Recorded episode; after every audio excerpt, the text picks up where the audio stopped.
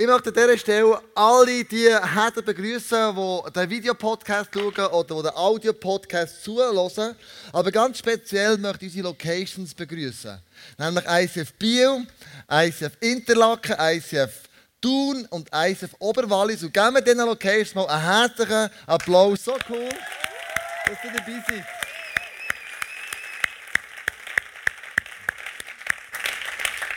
Hammer.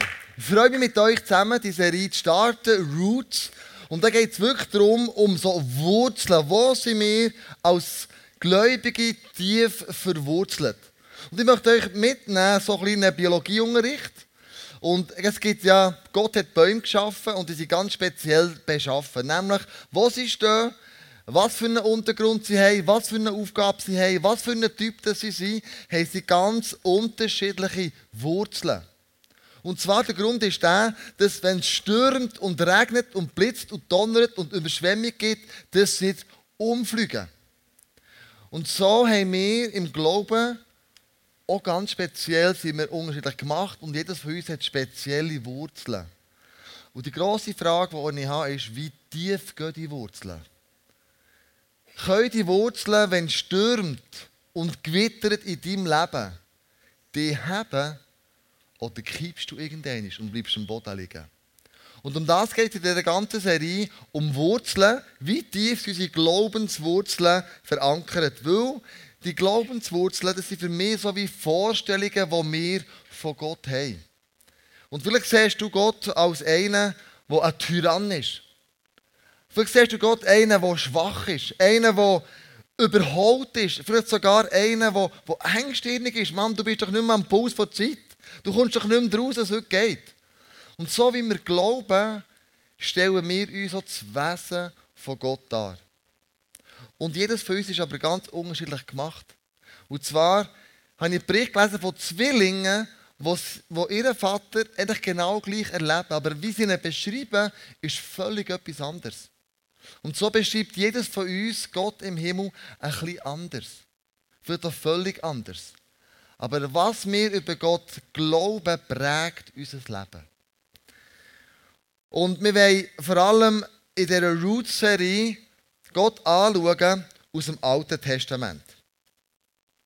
Das, meine lieben Freunde, ist das Alte Testament.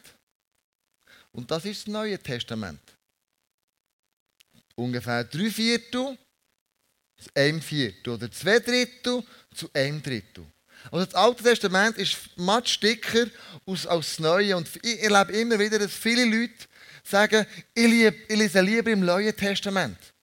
Weißt du, da ist ein Gott, der, ist barmherzig, der ist gnädig, der ist gut, der geht für die Leute. Aber das Alte Testament, da ist Gott zornig. Da kommt Gericht. Da passieren Sachen, die ich selber nicht verstehe. Aber du musst wissen, Altes Testament und Neues Testament ist im Fall der gleiche Gott, gell? Wo er sagt, ich ändere mich nicht. Ich bin der gleiche gestern, heute und in alle Ewigkeit. Und als das Neue Testament geschrieben wurde, hat Gott nicht einen Imageberater gebraucht, der sein Image aufpolieren musste, damit er ein bisschen hippier und geiler dasteht als im Alten Testament. Es ist der gleiche. Ich bin der gleiche, gestern, heute und in alle Ewigkeit. Und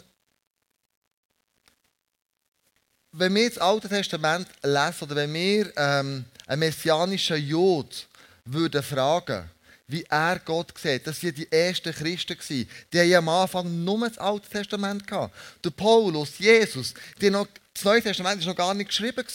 Also die Juden von damals, die messianischen Juden, haben nur das Alte Testament gehabt. Das haben sie zitiert, das haben sie können. Mit dem sind sie gross geworden. Und wenn du so einen würdest fragen, ja, wie siehst denn du Gott? Dann würde der messianische Jude sagen, er ist liebevoll und er ist ein Vater. Und wir sagen, what? Und dann wir miteinander ein bisschen auf die Spur gehen nach dem Gott aus dem Alten Testament. Und du musst wissen, der Kaiser Konstantin 313, im Jahr 313 nach Christus, sind die Christen immer krasser geworden. Die hast du wie nicht können aushalten, die hast nicht können töten, sie sind für den Glauben gestorben. In den Arenen haben wir jetzt gefoltert, dass sie immer noch mehr und mehr und mehr wurden. Also hat Römer gleich mal gemerkt, wenn wir die nicht einbinden können in die Staatsreligion, haben wir ein Problem, das ist der neue Feind, den wir haben. Also hat der Kaiser Konstantin die eingebunden, aber das Problem war, er hat die Juden gehasst. Und so hat er sehr viele Sachen rausgenommen aus den Überlieferungen, was jüdisch war. Und wir kennen das nicht mehr heute. Und ich möchte euch so ein bisschen das jüdische Denken einnehmen und so ein bisschen die jüdischen Wurzeln, die in dem, dem Alten Testament drin sind, euch in den nächsten drei Sonntagen erklären. Weil, wenn wir das nicht haben, das jüdische Verständnis, erkennen wir nicht die volle Fülle, die Gott uns möchte zeigen, wer er ist. In Matthäus 22, 32 lesen wir folgendes. Ich bin der Gott Abrahams, Isaaks und Jakobs. Viele fragst du dich, wie kann man jetzt aus dem Grund, von dem hier, ähm, äh, das Wesen von Gott noch besser erklären? Ich möchte dir einen Vergleich bringen. Zeig mir deine Freunde, die du hast, und ich sage dir, wer du bist. Deine Freunde sind oft das Abbild von dem, was du bist und lebst. Du suchst ja genau so ähnliche Gespendli aus. Und hier haben wir drei Freunde, der Abraham, der Isaac und der Jakob, wo Gott mit ihnen unterwegs ist. Und wenn wir jetzt diese drei Freunde anschauen, sehen wir wahrscheinlich Gott in einem anderen Wesen. Es gibt uns ein Abbild, wer Gott ist in dieser Freundschaft. Und welches Wesen eben Gott ist. Und Gott stellt sich hier am Abraham vor als El Shaddai, als Gott der Allmächtige. 1. Mose 17, 1 steht, und Abraham war 99 Jahre alt, da erschien der Herr dem Abraham und sprach zu ihm, ich bin Gott der Allmächtige.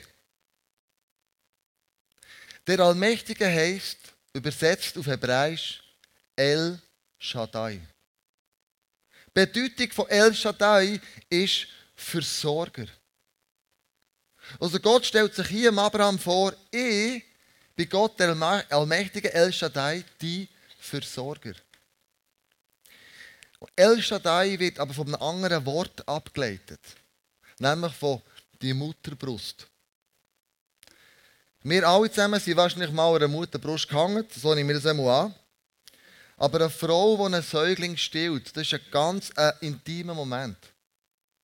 Der Moment von Nähe, von Zuneigung, von Liebe, von Geborgenheit und der Moment, wo du alles, was du brauchst, überkommst.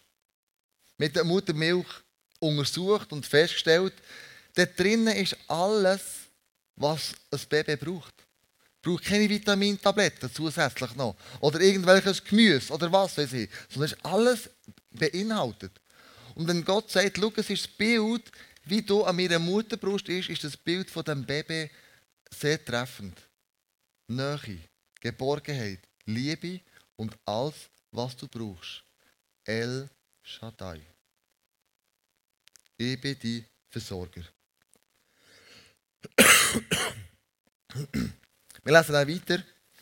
Der Herr sagte zu Abraham, geh fort aus deinem Land und verlass deine Heimat und deine Verwandtschaft und zieh in das Land, das ich dir zeigen werde. Also Gott sagt, schau, glaub, dass ich die Versorger bin. Das ist der erste Punkt. Jetzt denken wir wahrscheinlich, ja was jetzt? Ich soll einfach losziehen. Cool, aber ja, ja woher denn? Was würdest du machen und sagen, wenn Gott es dir auffordern würde? pack deine sieben Sachen und zieh fort. Was würdest du in diesem Moment Gott fragen? Ja Gott, woher geht's? Australien? Oder Afrika? Oder, oder Amerika? Ja, was, was muss er mitnehmen? Geld, Kleider, also heiß, kalt, wo, wo, wo gehen wir denn her? Brauche ich ein Visum für dort? Und du merkst plötzlich, wir fangen an, Fragen stellen. Ja, ist es dir anstrengend, dort, wo du mir her schicken Und dann kommt unser Denken, unsere Quere. Da haben wir auf der einen Seite das griechische Denken, wie wir geprägt sind, und auf der anderen Seite haben wir das hebräische Denken. Das griechische Denken macht folgendes: Es nimmt Geist und Seele auseinander. Also, alles, was Geist ist, ist geistlich. Beten ist geistlich. Worshipen ist geistlich.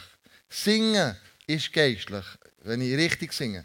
Ähm, ein paar Worship-Songs sind geistlich, andere weniger. Also, Jazz ist nicht geistlich, aber Worship ist, ist geistlich. Stimmt natürlich nicht. Ähm, und wir nehmen es auseinander, was geistlich ist und was nicht geistlich ist. Morgen geschaffen ist nicht geistlich, oder? Schießt mega an. Hat nichts mit Geist zu tun. Das ist griechisches Denken. Das macht der Hebräer nicht. Für den Hebräer ist alles geistlich. Schaffen, essen, streiten, Gott anbeten, Geld spenden. Für ihn das macht keinen Unterschied. Schaffen oder nicht schaffen, Kille gehen oder nicht Kille gehen. Für ihn ist alles geistlich. Und das tut der Abraham auszeichnen. Er ist ja ein Hebräer. Für Abraham, der nimmt das auseinander. Für Abraham ist nicht wichtig, woher das ich gehe. Ihm ist wichtig, wer kommt mit. Nicht woher, sondern wer kommt mit. Und dann lesen wir auf dem Weg, wo da Gott mit dem Abraham ist mitgegangen, 1. Mose 22, 1, einige Zeit später stellte Gott Abraham auf die Probe. Hm. Warum stellt jetzt Gott Abraham auf die Probe? Wollt ihr wissen, wie schlecht der Abraham ist? Oder wie viel Angst er vielleicht hat? Oder vertraut er mir wirklich 100%? Wir als Lehrer oder ehemalige Lehrer, haben ja immer so Tests gemacht. Also wir haben dann Proben gesagt. Und da hat man uns erklärt in der Ausbildung, Proben, wenn du den Namen ins Mund nimmst, macht es Angst. Und dann ist das Wort Test gekommen, wir machen einen Test. Und das ist aber jetzt auch nicht mehr gut. Jetzt reden wir von sogenannten Lernzielkontrollen. Das ist viel besser, oder? Lernzielkontrollen. Das heisst, wenn du eine Lernzielkontrolle hast, dann tust du das Lernziel vom Schüler kontrollieren. Ist er so, so weit, hat er das Ziel erreicht oder hat er es auch nicht erreicht? Und dann, wenn nicht, kann der Lehrer gezielt, individuell bei 25 Schülern Einfluss nehmen. Und, äh, und ihnen helfen, das Lernziel noch, noch zu erreichen. Genau. Und die Frage ist natürlich die, ähm, wenn du das Lernziel, das Gott dir auflegt, vertrauen wir Gott, dass er mein Versorger ist. Vertrauen wir darauf, dass er El Shaddai ist, der mit allem versorgt. Mit Liebe, Geborgen, Zuversicht, ähm, Nahrung, alles, was es braucht an dieser, an dieser Mutterbrust. Und der zweite Punkt ist, schau, glaub, sagt Gott, dass für mich nichts unmöglich ist. Gott sagt dir das. Glaubst du, dass für mich nichts unmöglich ist? Dann lesen wir weiter. 1. Mose 22. Hier bin ich, antwortete Abraham. Nimm deinen einzigen Sohn Isaac, den du so lieb hast, und geh mit ihm ins Land Moria. Dort werde ich dir einen Berg zeigen, auf dem du Isaac als Brandopfer für mich opfern sollst. What? Hey, Isaac ist der einzige Sohn, den ich habe. Du hast gesagt, Nachkommen von mir werden so zahlreich sein wie der Sand im Meer. Hey Gott, was, was verlangst du von mir? All die Religionskritiker stehen jetzt an dieser Stelle auf und sagen, ich habe es doch gewusst. Die Bibel ist eben doch nicht richtig. Es kann doch nicht sein, dass ein liebender Gott Opfer sehen von Menschen. Vater, Sohn, man auf die Scheiterbeige legt. Menschenopfer, ich habe es doch gewusst. Und hier hängen einige von uns ab und sagen, darum habe ich den Gott vom Neuen Testament lieber. Der ist barmherzig, und der ist gnädig. Aber das ist eben wieder griechisches Denken. Du siehst nicht das ganze Bild. Du nimmst irgendetwas auseinander. Meine, der Isaac war Abrahams Traum. Also in ihm sind alle Wünsche und Träume angelegt. Und vielleicht gibt es Gott Momente in deinem Leben, wo du Wünsche und Träume für den Moment die musst gehen vielleicht eine Ausbildung zu machen, vielleicht eine Frau zu heiraten, vielleicht einen Mann zu heiraten, vielleicht einen Step in irgendeine Richtung zu gehen, wo du merkst, der Wunsch und der Traum ist in dem Moment nicht erfüllbar. Wir lesen die Geschichte weiter. 1. Mose 22. Am nächsten Morgen stand Abraham früh auf. Also Gott hat es ihm gestern gesagt, am Morgen darauf ist er aufgestanden. Was denkst du, was hat der Abraham für eine Nacht gehabt? Ist er easy ins Bett gegangen? Easy da. Morgen stehe ich auf, dann laufe ich mal und dann würde ich meinen Sohn opfern. Ich glaube, der ist durchgedreht diese Nacht. Ich glaube, dass ich immer überlegt, du, höre ich, habe ich Gott, habe ich Gott gehört oder habe ich den Teufel gehört? Es kann doch nicht sein. Ich meine, ich vertraue ja Gott schon, aber ich kann mir vorstellen, er hat wirklich einen Kampf in der Nacht. Hey, was mache ich jetzt? Mache ich das, wenn man Gott auftreten oder mache ich es nicht? Er sattelte seinen Esel und nahm seinen Sohn Isaac sowie zwei seiner Diener mit. Dann spaltete er Holz für das Brandopfer und machte sich auf den Weg zu dem Ort, den Gott ihm genannt hatte. Der Abraham wird ja oft als Mann vom Glauben bezeichnet. Für viele und für mich ist er ein Held. Und weißt du, was Helden ausmacht? Nicht, dass sie ein perfektes Leben leben, sondern dass sie immer wieder aufgestanden sind und weitergelaufen sind. Mit all ihren Ängsten, mit all ihren Nöten, mit all ihren Zweifeln. Die Glaubenshelden waren Leute, die immer wieder gegangen sind und Gott von neuem vertraut haben. Aber schau, die Wurzeln vom, vom Abraham, die müssen über all die Jahre so tief gewachsen sein, dass so eine Situation ihn nicht aus der Bahn holt oder ihn umfliegen Offensichtlich hat der Abraham hat er so Wurzeln entwickeln über all die Jahre die ihm eine grosse Standhaftigkeit gegeben haben. Und an Gott dran zu bleiben, auch in den Momenten, wo wir ihn nicht verstehen. Das sind Glaubenshelden. 1. Mose, dann lesen wir weiter, 22,4. Nach drei Tagen entdeckte er den Berg in einiger Entfernung. Hat er den Berg gesehen. Nach drei Tagen laufen. Drei Tage. Ich kann mir vorstellen, in drei Tagen hat er x-mal seinen Sohn Isaac tot. In diesen drei Tagen ist, das, ist er das gedanklich auch hunderte Mal durchgegangen. Was passiert jetzt denn? Mache ich das wirklich? Habe ich Kraft? Habe ich Mut? In diesen drei Tagen ist sein Sohn mehrmals gestorben. In seinen Gedanken. Da sagte Abraham zu seinen Jungknechten, bleibt mit dem Esel hier. Ich will mit dem Knaben hingehen und anbeten. Dann kommen wir zu euch zurück. Abraham, ich glaube, du hast etwas nicht ganz gecheckt. Es gibt kein Wir. Du kommst alleine zurück. Dein Sohn bleibt auf dem Berg oben, abgeschlachtet. Und dann merkst du schon etwas, von dem Glauben vom Abraham. Da merkst du, wie er Gott vertraut. Er sagt, nein, wir kommen als wir runter.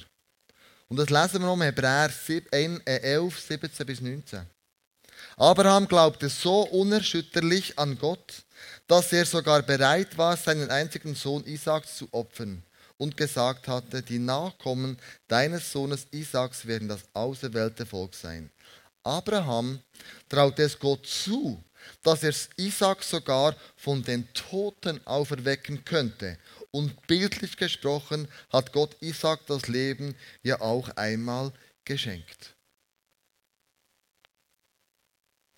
Also Abraham hat den Glauben gehabt, auch wenn es sein Sohn wird ermorden zu Tod schlagen, schlachten, dass Gott das kann brauchen und ihn zum, zum Leben auferwecken. Und stell dir mal vor, wie es dem Abraham jetzt Mut war, als er auf den Berg hochgestiegen ist. Ich glaube, dem ist scheiße gegangen. Aber er auch so einen krassen Glauben hatte. Und er ist aber hochgegangen bis zum Oberst. Und das ist, glaube ich, ein springender Punkt von uns Christen. Wir sind manchmal nicht bereit, ein Opfer zu bringen. Wir kehren, weil wir Zweifel und Angst haben, in der Mitte vom Berg um und gehen wieder runter. Weil wir nicht bereit sind, diesen Weg zu gehen. Aber er ist diesen Weg gegangen und du merkst plötzlich, das ist eine ganz andere Dimension von Glauben da. Abraham packte seinen Sohn die Holzscheite auf den Rücken. Er selbst nahm das Becken mit glühenden Kohlen und das Messer. Hast du nicht schon mal überlegt, wie die früher auf einem Berg oben Feuer gemacht haben? Die hatten noch keine Zündhäuschen gell? Die hatten ein Feuerzeug.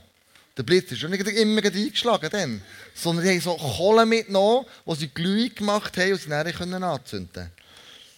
So gingen die beiden miteinander. Nach einer Weile sagte Isaac, Vater, ja mein Sohn, Feuer und Holz haben wir. Aber wo ist das Lamm für das Opfer? Ja, das ist doch der Moment, wo es jedem Vater das Herz umtreibt. Wenn das dir die Sohn fragt, wenn du weißt, du bist das Opfer. Du bist es. Ich, habe ja selber auch drei Kinder und ich, ich habe mir so überlegt, das vorbereitet habe, dachte ich, nein, Scheiße, das ist der Horror. Diese Frage ist für jeden Vater ein Stich ins Herz. So können wir auch Gedanken und Zweifel doch plötzlich hoch, wo wir uns überlegen, hey, was mache ich nochmal hier? Mache ich das Richtige? Aber der Abraham geht Schritt für Schritt weiter. Dann lesen wir weiter. Gott wird schon für ein Opferlamm sorgen, sagt er. So gingen die beiden miteinander. El Shaddai, Gott wird versorgen. Dann lesen wir weiter. Sie kamen zu dem Ort, von dem Gott zu Abraham gesprochen hatte. Auf dem Berg baute Abraham einen Altar und schichtete die Holzscheite auf. Er fesselte Isaac und legte ihn auf den Altar oben auf den Holzstoß. Schon fasste er nach dem Messer, um seinen Sohn zu schlachten. Es gibt doch manchmal den Spruch, wo wir sagen, Gott kommt nie zu früh, er kommt auch nicht spät, er kommt genau rechtzeitig. Und das wäre jetzt so eine Stelle hier. Da rief der Engel des Herrn vom Himmel her, Abraham, Abraham. Ja, erwiderte er. Und der Engel rief, halt ein, tu deinem Jungen nichts zu Leide. Jetzt weiß ich, dass du Gott gehorchst. Du warst bereit, mir sogar deinen einzigen Sohn zu opfern. Lernzielkontrolle. Check. Ich glaube, Gott hat schon vorher gewusst, dass Abraham den Schritt wird tun. Und jetzt, meine Freunde, kommt hier einer von den atemberaubendsten Stellen in der Bibel. Wo mir einfach, und ich denke, pff, da tut man nochmal einfach so eine riesengroße Dimension auf. Für mich passiert hier jetzt Folgendes.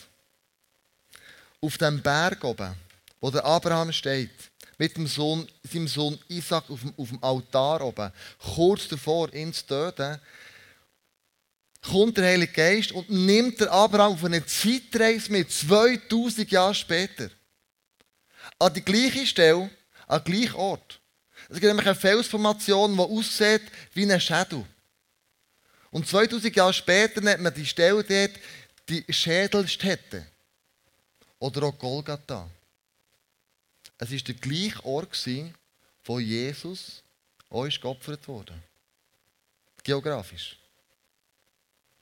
Und dann kann ich mir vorstellen, wie, wie Gott dem Abraham zeigt, wer Jesus ist. Der Abraham sieht vor dem geistigen Auge einen Mann mit einem Kreuz, der ausgepeitscht wird, der angespäut wird, auf einen Berg hochzugehen, eben der gleiche Ort, wo der Altar steht. Und er wird dran genagelt. Und der Abraham checkt, das ist der Messias, auf den warten wir. Er hat schon die Verheißung bekommen. Wir warten auf den Messias, der mal wird kommen. Und das ist Gottes Sohn. Und in dem Moment offenbart Gott sein Herz am Abraham. Von Vater zu Vater. und was es heisst, den Sohn zu verlieren für andere. Das ist der Moment, wo Abraham in das Herz von Gott sieht. Und Gott ihm sagt, schau, so sehr habe ich jede einzelne Person gern. Das ist der Ort, wo ich meinen Sohn wieder opfere, wo jetzt du, dein Sohn, hättest geopfert. Und er sieht die Situation aus Sicht einem Vater. Und er sieht, welchen Schmerz man hat, wenn man einen Sohn so muss opfern muss. Und von wo weiß ich das? In der Bibel steht. Johannes 8, 46 steht folgendes. Abraham, euer Vater, sah, das sagt Jesus, sah dem Tag meines Kommens mit jubelnden Freunden entgegen und er hat ihn erlebt und er hat sich darüber gefreut. Abraham hat gesehen, was 2000 Jahre später mal wird sein. Und ich glaube, von der Geburt an bis zum Tod von Jesus. Und dann bis drei Tage zu der Auferstehung. Und wie sich das anfühlt, sehen wir noch im nächsten Clip.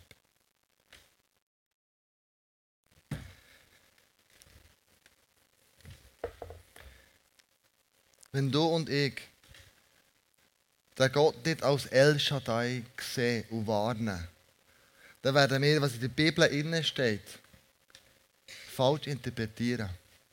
Dann werden wir zum Beispiel die zehn Gebote anders auslegen. Dann ist es zehn Verbot als Beispiel dir zu zeigen. Und nicht zehn Gebote. Ein Vater oder alles geben, was du brauchst zum Leben. Ein El Shaddai, der dich versorgt mit allem, was nötig ist. Wenn wir nicht die tiefen hebräischen Wurzeln uns aneignen, dann werden wir das Buch falsch interpretieren. Weil wir nicht von dem El Shaddai reden. Der Versorger, der allmächtige Gott. Und der Abraham ist für mich ein riesen Vorbild, als er unterwegs war nachher. Er war mit seinem Neffen, mit dem Lot zusammen. Und die Sippe ist gross geworden. Es waren einfach zu viele Tiere und zu viele Leute und sie haben sich entschieden, mit uns aufteilen und trennen. Und der Abraham sagt dem Lot, du kannst rauslesen. Wenn du hier durch wirst gehen, hast du die Jordan eben vor dir.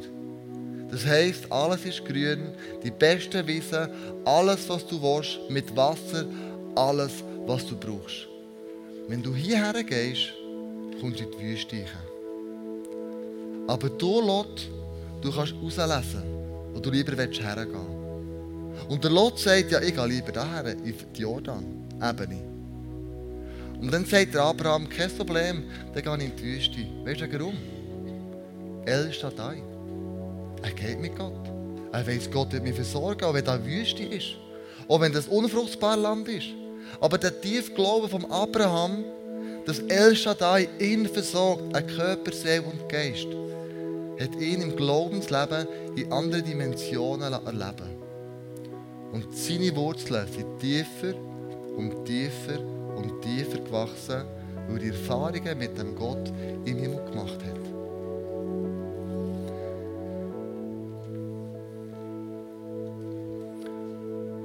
Was wir möchten machen ist folgendes. Du hast auf deinem Stuhl hast du einen Zettel. Vielleicht gibt es etwas in deinem Leben, wo du merkst, ich habe auf dem Berg auf dem Weg dort hoch, habe ich irgendwie zu früh umgekehrt. Ich bin wieder oben runtergekommen. Ich bin nicht bereit den Preis zu zahlen. Um das Gott herzulegen und zu sagen, schau, du bist mein El Shaddai. Und das kann irgendetwas sein, das kann eine Angst sein, das kann eine Sucht sein, das kann ein Hindernis sein, es kann eine Situation sein, es kann eine Person sein, was auch immer es ist. Aber dann schreibt es auf das Zettel und legt es hier den Brandopferaltar. Wer es dann äh, das heute oder morgen irgendwo mal verbrennen, das liest auch niemand. Aber das alleine denke ich, ist, ist cool, wenn wir einen Step machen können, aber ich möchte, dass ein Jetu stattfindet. Wir haben hier für dich eine Schüssel parat gemacht mit ganz vielen Bibelversen. Und heute ist ja, ist ja Pfingsten. Heute kommt der Heilige Geist. Und er ist vor 2000 Jahren. Und lebt in uns und gibt uns Ratschläge und ist mit uns unterwegs. Und ich vertraue jetzt darauf, dass der, der Heilige Geist, wenn du hier ein Zettel rausziehst mit so Bibelversen drauf, dass das genau der, einer dieser Bibelverse ist, den du brauchst, um einen nächsten Step in deinem Glauben zu gehen, damit deine Wurzeln tiefer und tiefer werden. Wenn ich jetzt bete, oder an dieser Stelle möchte ich die Location Pastors in Biel, in Thun, in Interlaken und ins Oberwallis zurückgeben. Macht doch jetzt so ein Ministry Time mit all diesen wunderbaren Menschen, die Gott euch anvertraut hat in diesem Moment. Und geht den Schritt zu diesem Brandopferaltar und macht den Change dort. Wir möchten es hier so machen, dass wir nach dem Gebet kommt der Simon da hoch und wird für die Menschen beten, die das Opfer noch nie angenommen haben, persönlich Jesus Leben einzuladen. Und nachdem wir das Worship-Team einen Song spielen, und dann können wir die Zettel Sachen aufschreiben und dafür bringen und den Tausch, den Tausch machen. Und wenn das miteinander tun, denn ich glaube, dass Gott heute mit dir das wundervoll bringen möchte. Ich glaube, dass Gott für einige von euch heute viel parat hat. Ihrem Glaubensdenken eine andere Dimension herbeizufügen, die du bis jetzt nicht kennt hast. Ein Glaubensstep machen, wo du sagst, ich bin bereit, den Preis zu zahlen. Vielleicht etwas zu gehen, du unbedingt möchtest. Vielleicht irgendwie etwas, ich weiß auch nicht, was es ist. Der Heilige Geist wird dir sagen, was es ist. Dann schreib es auf und leg es rein. Mit dem Fokus El Shaddai. Er weiß, was du nötig hast. Und er ist mit dir und Gott ist für dich. Lass uns miteinander aufstehen und zusammen beten, dass Gott in unserer Mitte, in deinem Leben wie auch in meinem Leben, jetzt kann Wunder tun, im Gebet innen. Und du kannst dir jetzt schon überlegen, was würdest du auf den Zettel schreiben. Jesus, ich danke dir für das wunderbare Bild von dem Abraham, der Mann vom Glauben, der Gott hundertprozentig vertraut hat, und er kennt hat als El Shaddai. Als einer, der für ihn war, einer, der ihn geliebt und geachtet hat. Und ich danke dir, Jesus, dass du mit uns jetzt etwas Ähnliches machen willst. Dass du sagst, schau, ich bin der El Shaddai, ich bin der Versorger. Ich, ich weiss, was es heisst, Vater zu sein. Ich weiss, was es heisst, mit dir unterwegs zu sein. Und ich danke dir, Jesus, dass du jetzt willst, das wundervoll bringen in unseren Herzen, egal was es ist. Wenn wir etwas auf den Zettel draufschreiben, wir können gehen und sagen, Gott, das möchte ich, das Opfer möchte ich dir bringen. Im Wissen darum, du bist El Shaddai. Ich vertraue dir, dass du es gut meinst mit mir. Ich vertraue dir, dass du die richtigen Wege mit mir wirst gehen. Und ich bitte dich, dass ich nicht auf dem, auf dem Weg, auf dem Berg hoch vorher umkehren und wieder oben runterkommen, unverrichtete Dinge weil ich dir zu wenig vertraut habe. Und ich bitte dich jetzt, dass du jetzt anfängst, in den Herzen Sachen aufzudecken, Sachen zu bewegen, Sachen hervorzubringen, damit wir in unserem Glaubensleben tiefere Wurzeln heute Abend machen können. Dass ein Sturm vom Leben kommen, dass wir nicht umfliegen, sondern dass wir dann standhaft bleiben. Und das bete ich in deinem Namen, Jesus. Ich weiss, Dein Name steht über unseren allen Namen. Und er bedeutet Schutz, Geborgenheit, Zuversicht, angenommen sein, ewiges Leben. In deinem Namen bete ich das, Jesus. Amen.